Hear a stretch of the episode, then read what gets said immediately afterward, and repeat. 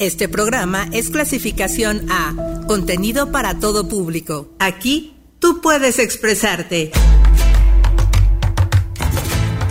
Visibilizamos la lucha por tus derechos y te acompañamos en la construcción de una sociedad libre de estereotipos. Soy parte de este movimiento de libertad.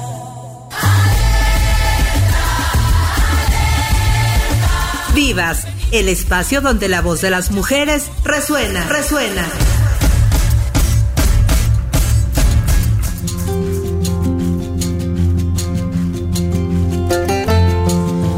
Muy buenas tardes, bienvenidos a otra emisión más de Vivas, aquí a través de Uniradio en el 99.7 de FM en esta tarde de lunes 12 de diciembre. Bueno, pues empezamos con toda esta información e invitaciones, ya saben, para todos ustedes en el ámbito de la equidad de género, de la igualdad, de la diversidad. Así es que los saludamos con gusto, Lorena Rodríguez y Daniela Sandoval, esperando que bueno, esta tarde nos acompañen para platicar de temas con perspectiva de género en una emisión más de vivas en un puente para algunas personas. Es un fin de semana largo, así que les invitamos a que nos acompañen en la siguiente hora.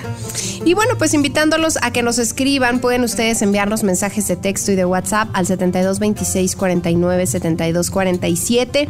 Pueden llamar a cabina al 722 270 59 91. Y si no tienen una radio cerca, pues podrán escucharnos a través de la página de uniradio.uamx.mx. De igual manera, recordarles que el día de mañana ya podrá estar escuchando en Spotify este programa para que lo pueda eh, pues escuchar en cualquier momento. Vamos a, ahora a pasar a una cápsula que nos preparó nuestra compañera Natalie Telles y ya regresamos aquí a Vivas para presentar a nuestra invitada del día de hoy. Vivas, donde la voz de las mujeres resuena. Entre el año 1901 y 2021, la Fundación Nobel entregó 609 premios a 975 galardonados y galardonadas, con el objetivo de reconocer los descubrimientos, mejoras o inventos en los campos de química, física y medicina además de la producción del trabajo más destacado en el ámbito de la literatura y lo mejor para avanzar en la comunión entre las naciones, la abolición de los ejercicios permanentes y el establecimiento y promoción de congresos en favor de la paz. Sin embargo, durante estos 120 años, la entrega de los premios ha sido de manera desigual entre hombres y mujeres, ya que de acuerdo con los datos de la Fundación de los Premios, se han concedido 59 medallas a mujeres, mientras que han sido galardonados 888 hombres, lo que representa el 91% del total de premios Nobel. De todas las categorías concedidas, el mayor número de mujeres han sido premiadas con el Nobel de la Paz. 91 de ellas lo recibieron hasta 2021. Por el contrario, el Nobel de Física es donde se han concedido menos medallas a diferencia de los hombres, ya que solo cuatro mujeres han sido reconocidas en esta categoría. La primera mujer en recibir el premio Nobel fue Marie Curie y sigue siendo la única mujer en recibir el premio dos veces en distintas categorías. Si bien a lo largo de los años la proporción de laureados por género se ha mantenido estable, se observa que en su mayoría han sido premiados varones. Solo en 2009 se estuvo cerca de que fueran premiadas mayoritariamente mujeres. En 2021, Goran Hansson, vicepresidente de la Junta de Directores de la Fundación Nobel, destacó en una publicación en The Guardian que la escasez de mujeres premiadas era el reflejo de una disparidad que aún persiste en el reconocimiento social. En ese mismo sentido, la ONU Mujeres señaló que la infrarrepresentación femenina es otro indicador de lo lento que va avanzando la equidad de género. Sin embargo, durante este año, solo dos medallas fueron entregadas, a Annie Knox en literatura y a Caroline R. Bertossi en química, de 14 personas que fueron laureadas.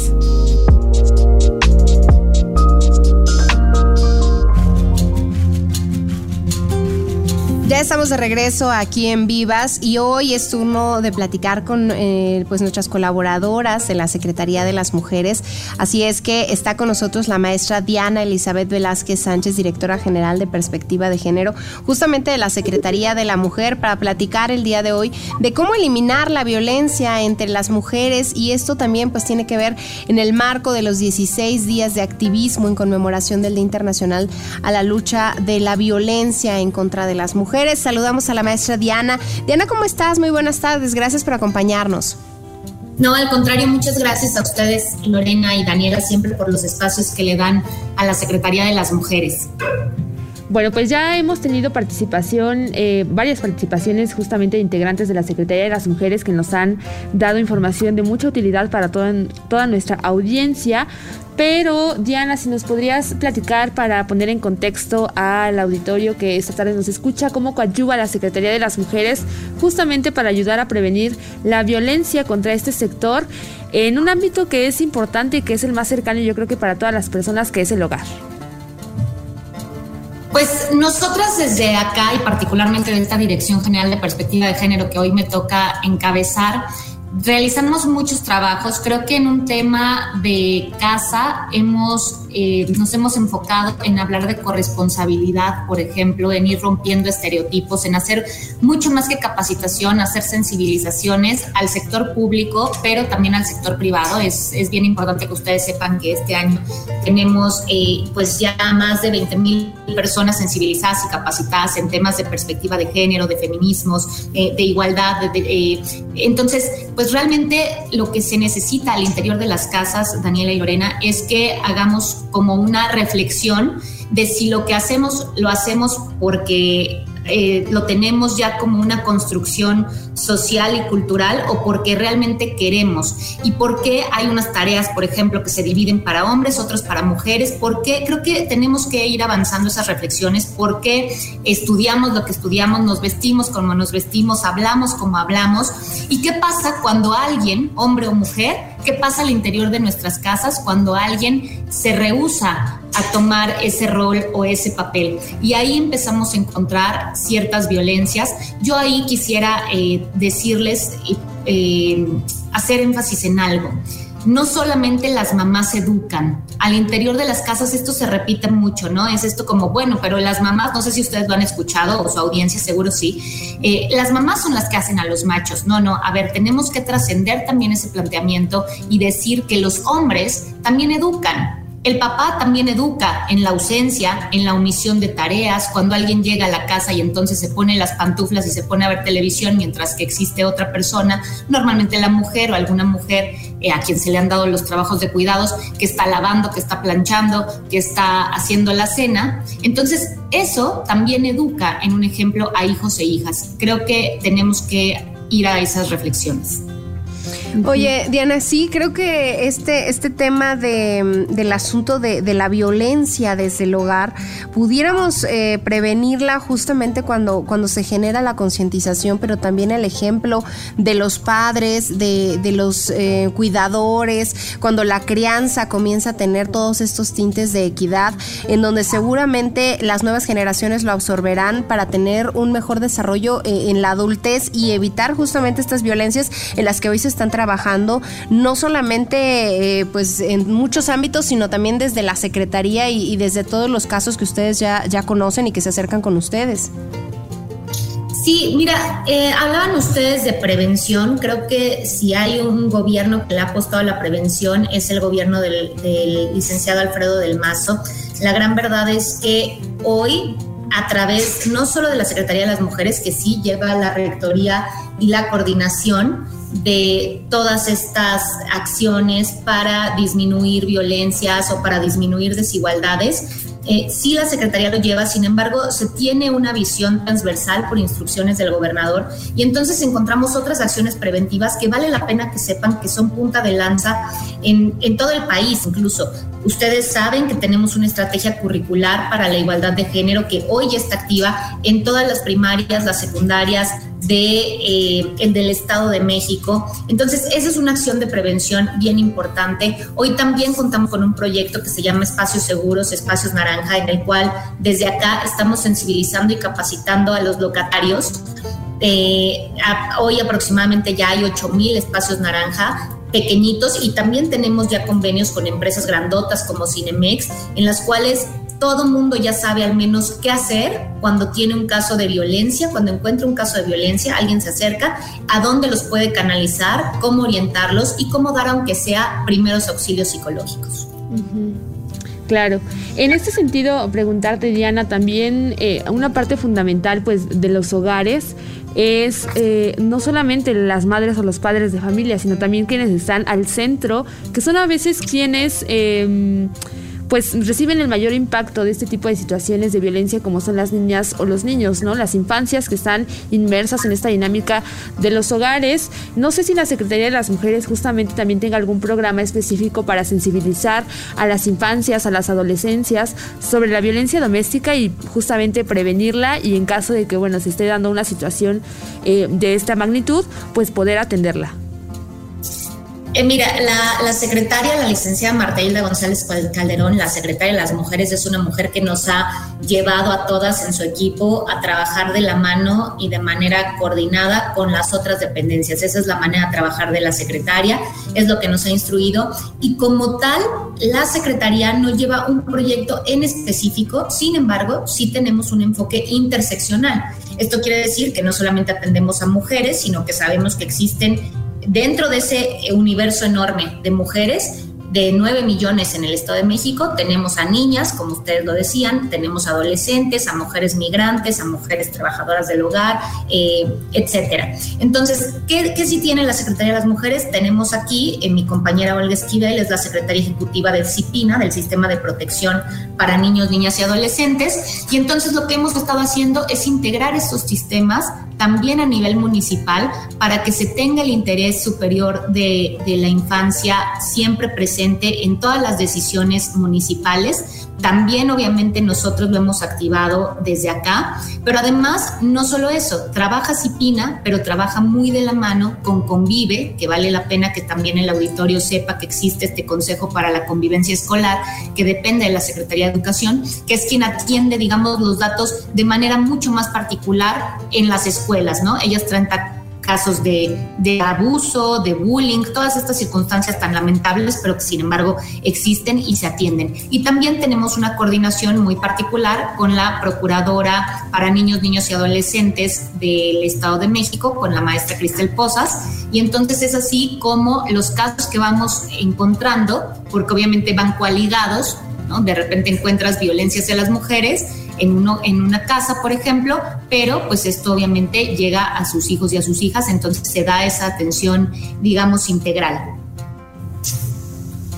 claro. Oye, Diana, pienso en, todo este trabajo que, se tiene que permear de, la institución a diferentes eh, lugares, justamente como son las escuelas, en donde también pues eh, los niños, las niñas, los adolescentes conviven entre sí, vienen de diferentes modos de crianza y, y en esta convivencia pues probablemente se puede dejar notar si se vive o no se vive violencia desde el hogar.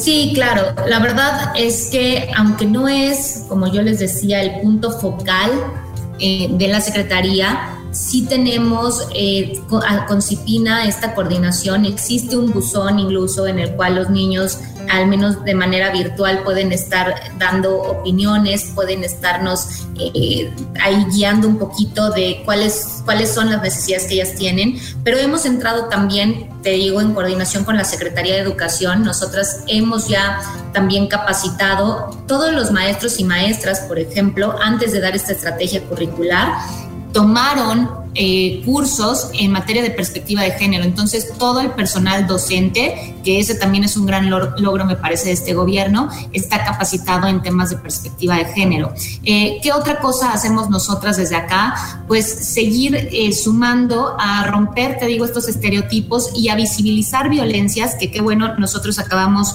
de pasar estos 16 días de activismo, ahora que ustedes están como dices, en este puente, pero vale la pena que sepan que desde la Secretaría, desde el 25 de noviembre hasta el 10 de diciembre, se estuvieron llevando a cabo muchísimas actividades en todos los municipios. Fueron más de 280 actividades que se realizaron de manera paralela en todo el estado. Y esto obviamente también permeó a niños y niñas. Eh, ¿qué, ¿Qué otra cosa me parece importante aquí rescatar e invitarles falta un poquito, pero en enero vamos a estar lanzando unas ferias de mujeres y de niñas en la ciencia en coordinación con MESIT.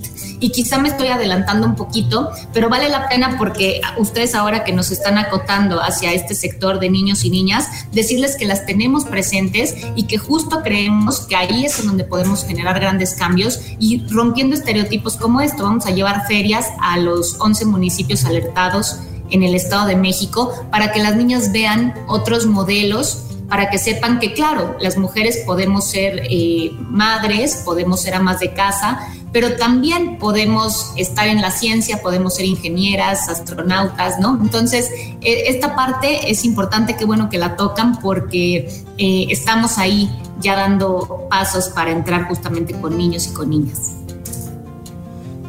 Claro. Eh, también, bueno, no sé si exista algún algún manual, algunas recomendaciones que la Secretaría de las Mujeres pues pueda eh, emitir justamente para que las mujeres que están inmersas en esta situación de violencia eh, pues puedan detectar como las primeras señales cuando están pues siendo víctimas de esta situación que quizá hay, hay señales que, que la sociedad en general pues sabe o que sabe identificar muy bien pero que no necesariamente tendríamos que llegar hasta ese punto para poder identificar que estamos en una situación de violencia. ¿Cuáles son estos puntos o estas señales que podríamos ver que nos indican que quizá la dinámica en el hogar pues ya no está siendo tan favorable y que sería necesario pues buscar algún tipo de ayuda o algún tipo de asesoramiento para, para poder resolver esta situación? Bueno, a ver, la primera yo, yo les diría, y aunque suene como muy simple, eh, Lorena, Daniela, yo les diría que si nos sentimos incómodas y sentimos que dentro de, nuestra relación de pareja algo está mal, seguramente está mal. ¿Qué se tiene que hacer? Pues una, eh, aceptar esta parte. Yo les diría que una herramienta básica, y creo que ustedes la conocen, es el violentómetro, una herramienta que fue generada por el Instituto Politécnico Nacional, en el cual viene desde lo más chiquito que a veces consideramos que lo podemos dejar pasar, como bromas hirientes, chantajear, mentir, cuando te culpabilizan, cuando tienen control de tus redes sociales, cuando te humillan en, público, cuando ya hay ciertas amenazas. Y así va subiendo a esta herramienta que le llamaron violentómetro, que es muy sencilla, sin embargo, bastante reveladora para mujeres o para las personas que están viviendo violencia. ¿Y en qué termina este violentómetro? Pues evidentemente en un feminicidio, ¿no? Yo les invito a que lo puedan buscar, es, es, una herramienta que está ahí en, en, las redes, seguramente es muy fácil que accedan a ella. Eso sería lo primero. Eh, ubicarnos que estamos en un contexto de violencia cuando vemos cualquiera de estas señales. Dos, que sepan que existe un andamiaje institucional que las puede atender. Tenemos en la Secretaría de las Mujeres una línea sin violencia, tenemos también una línea contra la trata, tenemos una línea de hombre a hombre y esto me parece importante. Necesitan saber que del problema de la espiral de la violencia no se sale eh, pues solas necesitan, eh, necesitan acercarse a dependencias, necesitan acercarse a instancias. Sin embargo, eh, creo que, lo que algo que pasa en el círculo de violencia es que las mujeres empiezan a quedarse solas. A las mujeres, normalmente el generador de violencia las empieza a desvincular de sus personas más cercanas.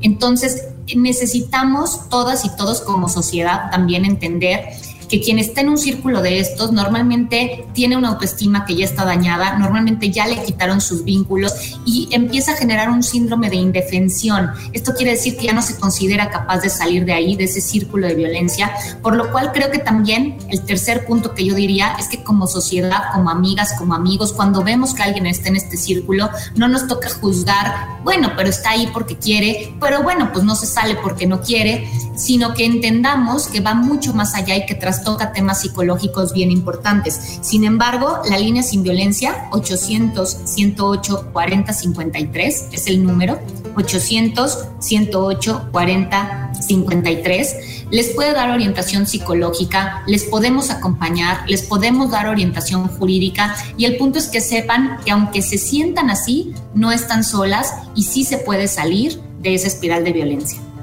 Perfecto, creo que es muy importante esto que estás mencionando y, yo creo que lo, retomamos en el, siguiente bloque. Ahorita vamos a escuchar una canción que es de Julieta Venegas con Miau Trío, eh, saca esta canción que se llama Mujeres, en donde incluyen mensajes directos a los casos de violencia machista que han sido ejercidos contra las mujeres y que en muchos casos pues tienen trágicos desenlaces en feminicidios. Entonces estas líneas hacen eco en un país como México en el que según las cifras oficiales cada día mueren de forma violenta, mueren de forma violenta 10 mujeres. Vamos a escucharla y ya regresamos. Esto es Vivas. La mujer debe ser bonita, la mujer debe ser callada, se mira y se toca y no dice nada. De repente sentí algo, llegó por mi espalda, me sacudió voces fuertes, tan enojadas. Pañuelo en mano para nombrar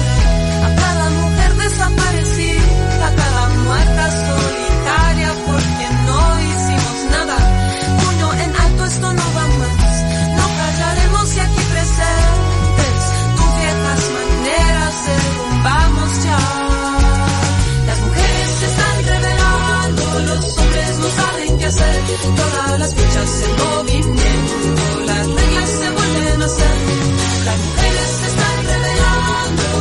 Los hombres no saben Todas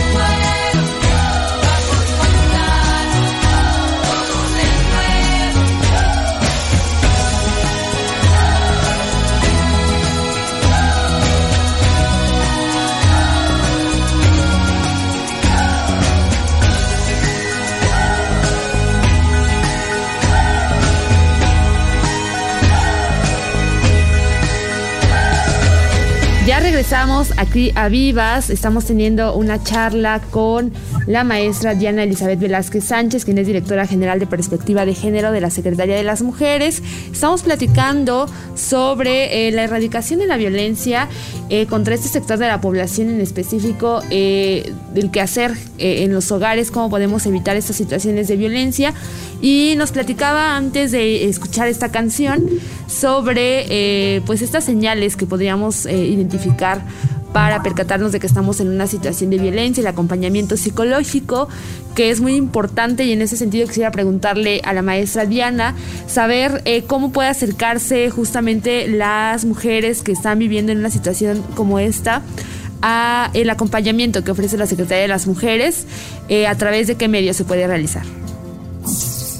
Mira, en los 125 municipios del Estado de México, ya casi en todos, ahora hay 100 centros naranja en el, en el estado, Eh, están estos espacios, centros naranja, en los cuales pueden recibir orientación psicológica, jurídica y de trabajo social. Pueden acercarse en, sus municipios, acérquense al ayuntamiento y existe una instancia municipal de la mujer. Ahí les pueden ayudar. Eso, digamos, en el orden municipal. Con nosotras, acá estamos también en nuestras redes sociales. Es importante que ustedes sepan que tenemos acá brigadas de acompañamiento en el caso de que ustedes estén en un caso de violencia. Nosotros también a través de la línea sin violencia podemos acompañarlas a hacer una denuncia. Si bien a la, a la Secretaría no le toca, no tiene atribuciones de sanción ni mucho menos, sí tenemos la atribución de poder acompañar a las mujeres en ese proceso y de brindarles también orientación con nuestros abogados y con nuestras abogadas. También tenemos orientación psicológica. Esta parte es importante. Creo que un punto también para quienes nos escuchan, eh, si son ustedes hombres y han ubicado eh, momentos en los cuales se complica manejar las emociones, si son hombres que saben que están siendo generadores de violencia, tenemos cinco centros de desarrollo de masculinidades positivas en el Estado en los cuales intentamos ir reeducando y reestructurando, desaprendiendo estas formas de ser hombre que muchas veces son tan dañinas para, para ustedes, para los hombres. Entonces, creo que también eso es una parte, Lorena Daniela, que, que necesitamos visibilizar. Está ahí ese apoyo también para los hombres que muchas veces la verdad es que llegan más bien por una orden judicial que se pide eh, que, que sean atendidos acá, sin embargo, también tenemos a muchos hombres que están atendiéndose porque quieren cambiar su forma de, de ser hombres, ¿no? Quieren aprender nuevas maneras y esa parte también me parece que es importante que, que, lo sepa quien hoy nos escucha. También pueden acercarse y tenemos un gran catálogo de capacitaciones, de cursos, incluso eh, diplomados. El siguiente año estaremos lanzando un par de diplomados, pero pues estamos aquí siempre a la orden. Las redes sociales son nuestro medio, digamos, más rápido de contacto y las ponemos ahí a sus órdenes para que estén enteradas de todos los, los trabajos que se realizan en la Secretaría desde sus tres direcciones generales y obviamente por instrucciones de la Secretaria Marta Hilda. Perfecto. Diana, pues ha sido un gusto platicar contigo nuevamente y que nos des todo este balance y también todo todos los distintos escenarios en los que las mujeres y los hombres pueden acercarse a la Secretaría y pueden recibir apoyo, pueden recibir asesoría, incluidos los niños, las niñas, los adolescentes.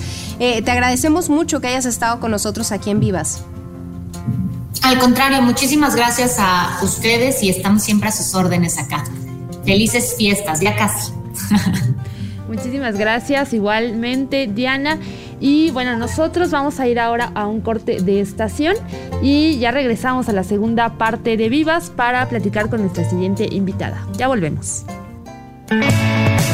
Vivas, donde la voz de las mujeres resuena. Mujeres de luna, guerreras incansables, dancen, dancen, dancen hacia su libertad. Vivas.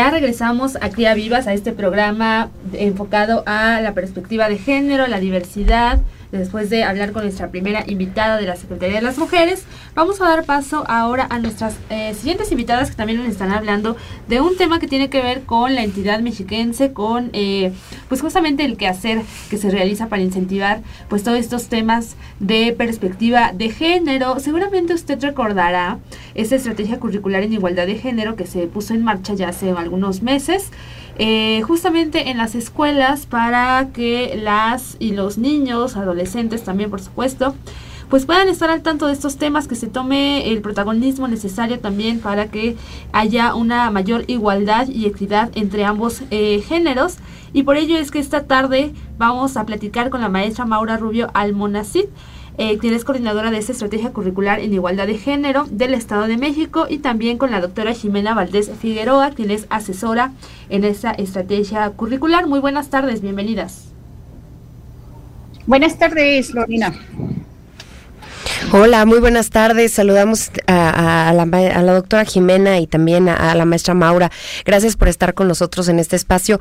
Eh, pues sí, justamente queremos eh, platicar sobre todo esto de la estrategia curricular en igualdad de género y, el tema de los libros de apoyo para alumnas y para maestros, que de alguna manera ha sido algo bien significativo en nuestro, en nuestro estado. Entonces, me gustaría que nos dijeran, cualquiera de las dos, por qué es importante implementar una estrategia curricular en igualdad de género. Bueno, yo podría empezar.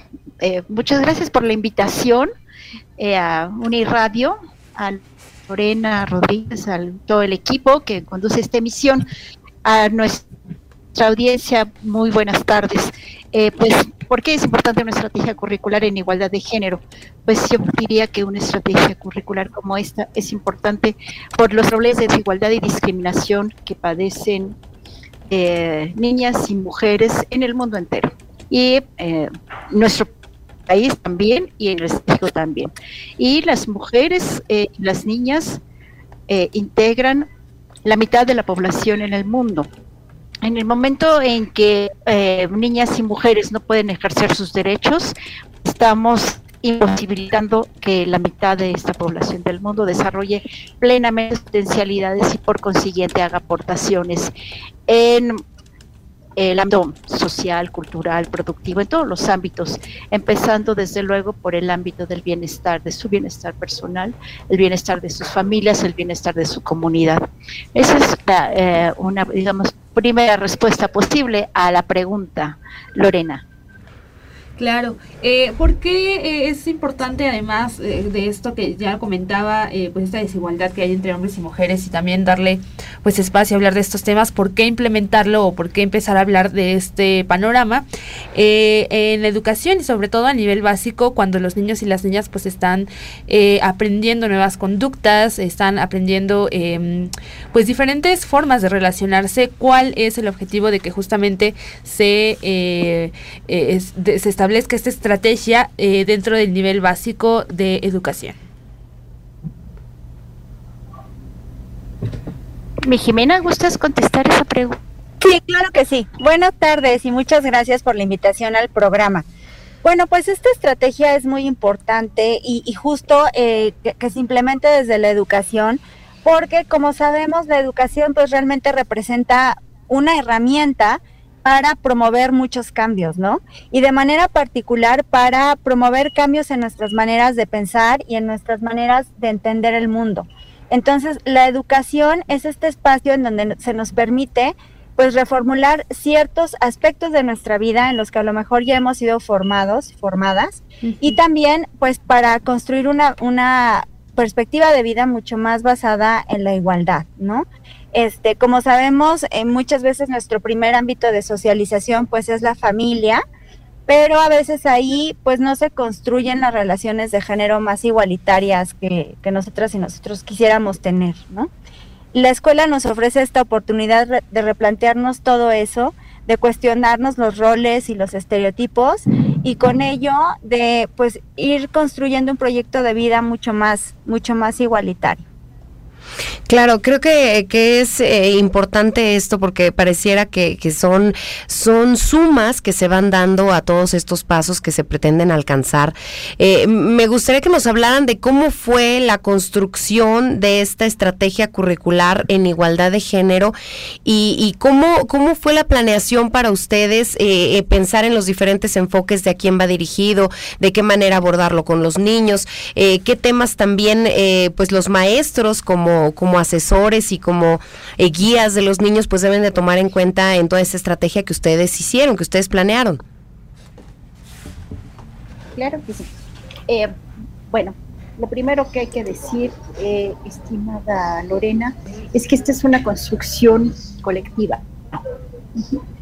Cuando decimos construcción colectiva queremos decir que la, el diseño de esa estrategia partió de los equipos técnico-académicos de cada nivel educativo. Es decir, el equipo técnico-académico de educación preescolar, primaria, secundaria y educación media superior. Es una estrategia curricular que comprende, um, se inicia pues en educación preescolar y termina en educación media superior. Por consecuencia, eh, los equipos técnico-académicos de cada nivel educativo colaboraron, participaron activamente muy proactivamente y muy propositivamente en la definición de los contenidos curriculares o contenidos educativos de esta estrategia en igualdad de género. Esa es la primera cuestión que habría que decir. Eh, añadiré a esto que también en la estrategia curricular participaron personas especialistas en género y en educación y género, especialistas, personas especialistas externas, digamos, a estos equipos técnico-académicos que nos apoyaron con la definición de las temáticas. En tercer término, participó también, ha participado el equipo de especialistas de la oficina de la UNESCO en México, quienes también han hecho una gran labor para facilitarnos, eh, digamos, las orientaciones pertinentes relativas a eh, la mejor organización, secuenciación de los contenidos eh, temáticos en igualdad de género. La estrategia finalmente quedó integrada eh, quedó estructurada en tres ejes, que son los que le dan como la base a todo el planteamiento. El primer eje es el de igualdad de género, el segundo es el de derechos humanos y el tercero es el de cultura de paz. Eh, así quedó, quedó diseñada. Hemos además, complementariamente, hemos recibido una cantidad de comentarios que han enriquecido y han este diseño de esta estrategia. Una cantidad de comentarios de eh, instancias del gobierno del Estado de México, como es la Secretaría de las Mujeres, la Secretaría de Justicia y Derechos Humanos, eh, el Consejo para la Convivencia Escolar del Estado de México, el CONVIVE, eh, así como también hemos recibido comentarios pues de docente, personal directivo, etcétera, que nos han apoyado con, pues retroalimentando y enriqueciendo los planteamientos de la estrategia. Es lo que podría yo decir. Seguramente Jimena puede ampliar esta respuesta. Eh, sí, pues prácticamente es lo que menciona la maestra Maura, es este trabajo conjunto y colectivo eh, para construir aprendizajes situados eh, que permitan promover condiciones de igualdad, ¿no? Para toda la sociedad del, Estado de México. Y justo que son, eh, es la conjunción de todas estas visiones la que, la que ha permitido pues generar una estrategia como tan abarcativa y que permita recoger justamente las necesidades y los problemas eh, propios de, de, nuestra entidad, ¿no? En las temáticas relacionadas con la desigualdad y con la violencia de género.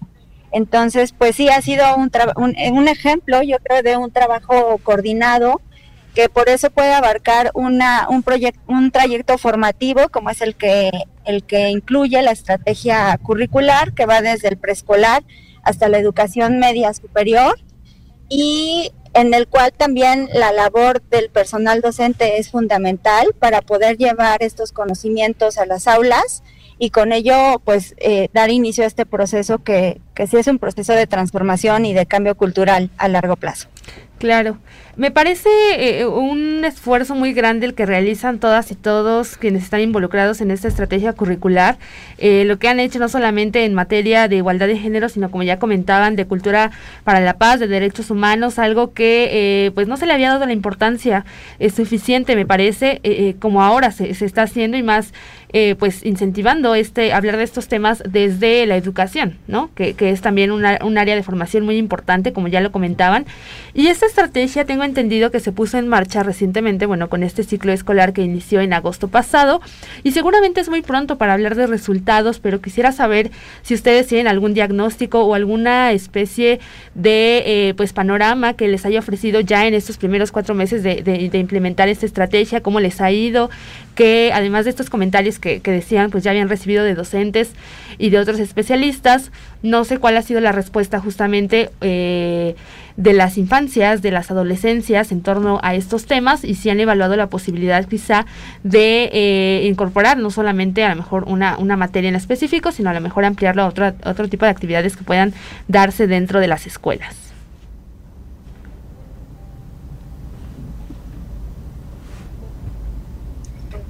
Sí, claro, eh, um, claro que sí. Eh, a ver, vamos a empezar por la ampliación a otras actividades. ¿De acuerdo? Entonces, en relación con la ampliación a otras actividades, pues justamente en las escuelas, pues por ejemplo ahora con, eh, con el día 25 de noviembre y los días 25 de cada mes, que es el día naranja. Maestra, pues, maestra Maura, eh, un favor, puede alejarse tantitito de su micrófono. Ah, eso, eso, suéltelo si quiere y ya, porque lo, lo ah, escuchamos un poquito saturado. Ahí está, listo, vamos ahora sí, vamos de nuevo. Gracias. Eh, decía que como las actividades en las escuelas, eh, empezamos con el eh, Día Internacional que se conmemora la violencia contra las mujeres, que es el día 25 de noviembre. Y a partir de ese día, los días 25 de cada mes, que recordamos lo mismo, la importancia de luchar en contra de la violencia hacia las mujeres y las niñas. Entonces, cada día 25 venimos promoviendo, cada día 25, que las escuelas realicen distintas actividades eh, en relación con cómo eh, avanzar en la erradicación de la violencia hacia niñas y mujeres. Eso es en relación con actividades. Se espera también que eh, se espera también que se desarrollen también actividades con padres de familia, especialmente ciertas conversaciones o ciertas pláticas sobre los distintos temas de la igualdad de género. Quisiera, por ejemplo, mencionar el problema del ciberbullying, por ejemplo, y con todas las, digamos, modalidades que incluye el ciberbullying. Eh, y tener una plática con padres de familia sobre temáticas estas seguramente ayudará a... Eh, pues evitar que niñas, niños y adolescentes eh, estén eh, sujetos pues, a los riesgos, digamos, o evitar o controlar los riesgos eh, propios de estas, de estas prácticas ciberbullying, ¿no? Es solamente mencionar un ejemplo. Ahora, ¿qué respuesta hemos tenido de niñas, niños, adolescentes? En relación con la implementación de esta estrategia? Bueno, eh, la respuesta ha sido muy favorable. Y empezaría, más que hablar sobre la respuesta de eh, las y los estudiantes, quisiera referirme a las respuestas del personal docente. ¿Por qué del personal docente? Pues porque de ellos depende de manera fundamental que vayamos eh, logrando avanzar en eh, estos aprendizajes para la vida que maneja la estrategia curricular en igualdad de género. Y eh, las respuestas que hemos recibido todavía no eh, sistematizadas, digamos, respuestas, decía, muy favorables en, en, los siguientes sentidos. ¿Qué nos han comentado? Nos han comentado qué bueno que se hace, qué bueno que se está haciendo, era muy urgente que algo así se iniciara. confiamos, digamos, son mis palabras, pues confiamos en el potencial de la educación para lograr eh, ciertos cambios importantes, impostergables en relación con la igualdad entre mujeres y hombres y la cultura de la no violencia hacia las mujeres. Eh, um, y otra cuestión que nos han dicho que quizá condensa en medida muy importante lo que apenas vamos haciendo, me, me, decían el otro día en una de las escuelas, me decían, se está sembrando, o se está sembrando, estamos en la etapa de sembrar la semilla, hay que seguirla cultivando, cuidando para que eh, siente sus raíces, desarrolle sus raíces eh, y prospere de muchos frutos en el mediano y en el largo plazo. Claro, creo que eh, esto, esto lo que estamos platicando hoy es hace el, cimento de las bases de lo que se va a ir construyendo justamente para nuevos pensamientos y para una transformación en cuanto a los temas de igualdad de género. Vamos a escuchar una canción, eh, lo que vamos a, oír a, continuación es a Cat Power con la canción Woman. Esta, eh, esta canción, Mary Chan Marshall explica cómo fue rechazado su proyecto musical por su anterior disquera y más tarde Lana del Rey con quien grabó esta canción, decide ayudarla a invitarla a su tour, con lo que su música pues logró llegar a más público y la canción habla de ese apoyo entre mujeres. Así es que vamos a escucharla y ya volvemos aquí a Vivas a través de Uniradio en el 99.7 de FM.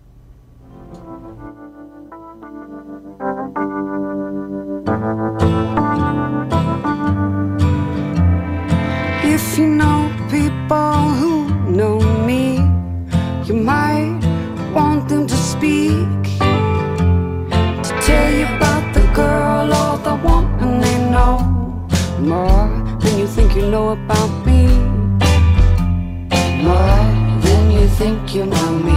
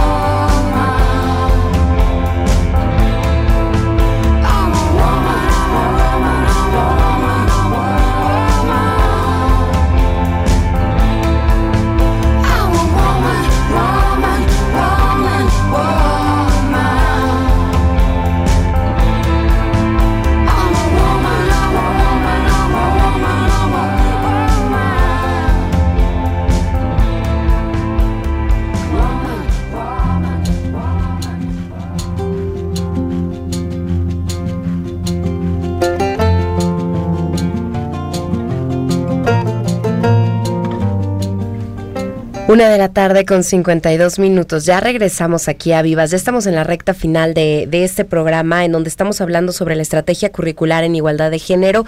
Estamos platicando con la maestra eh, Maura Rubio Almonacid y con la doctora Jimena Valdés Figueroa.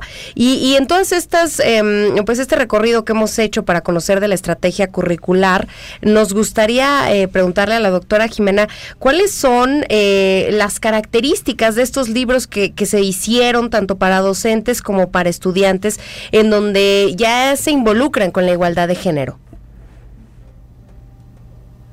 Eh, sí, Lore, mira, los libros para, para docentes también son resultado del trabajo conjunto con los equipos técnicos de los niveles educativos.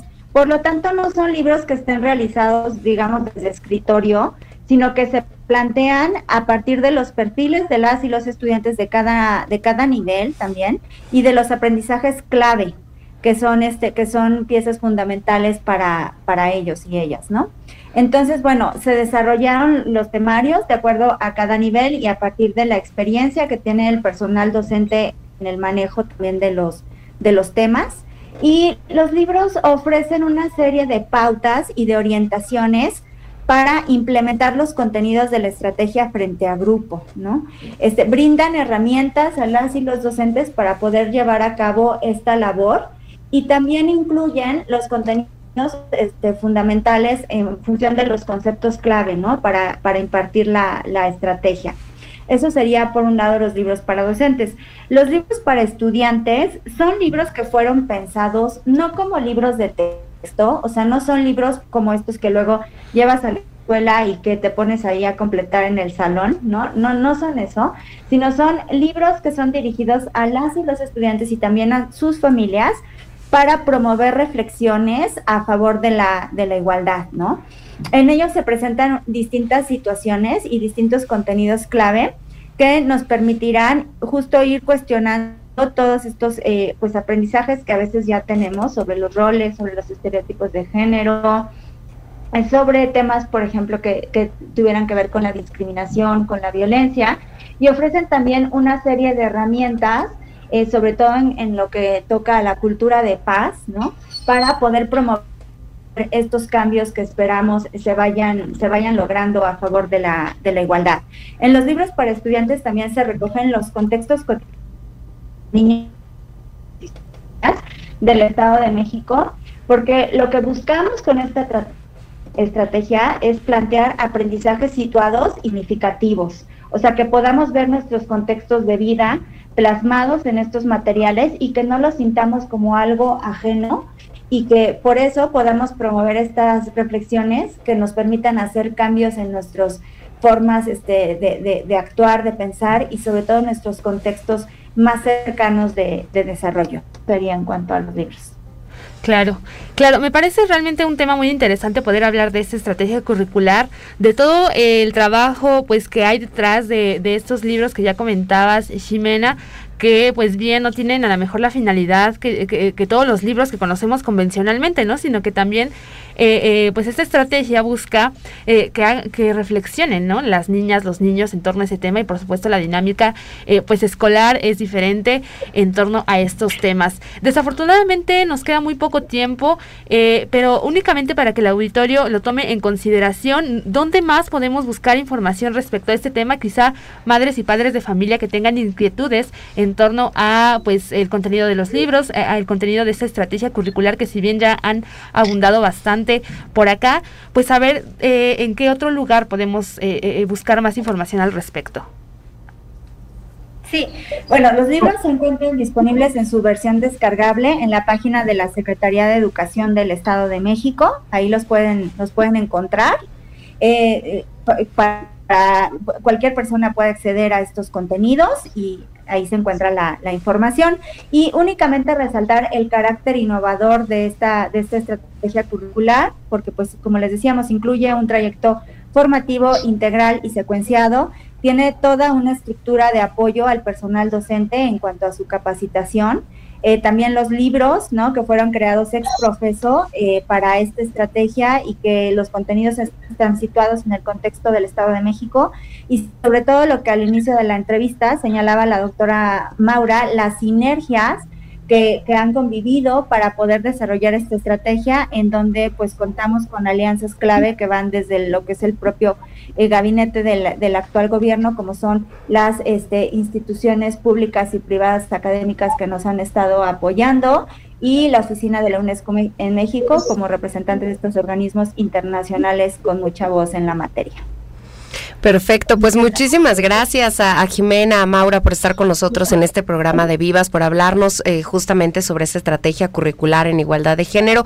Esperamos que muy pronto pues nos puedan eh, seguir acompañando en este espacio, nos amplíen los resultados, nos amplíen también cómo ha sido la respuesta de toda la gente que se ha involucrado en este proceso. Eh, muchísimas gracias. Un gusto. Gracias, Lorena. Buenas tardes. Bueno, pues así finalizamos esta emisión de Vivas en este lunes 12 de diciembre. Eh, les recordamos que el día de mañana ya podrán escuchar este programa en formato podcast a través de Spotify. Y por ahora se despide de ustedes Daniela Sandoval y Lorena Rodríguez.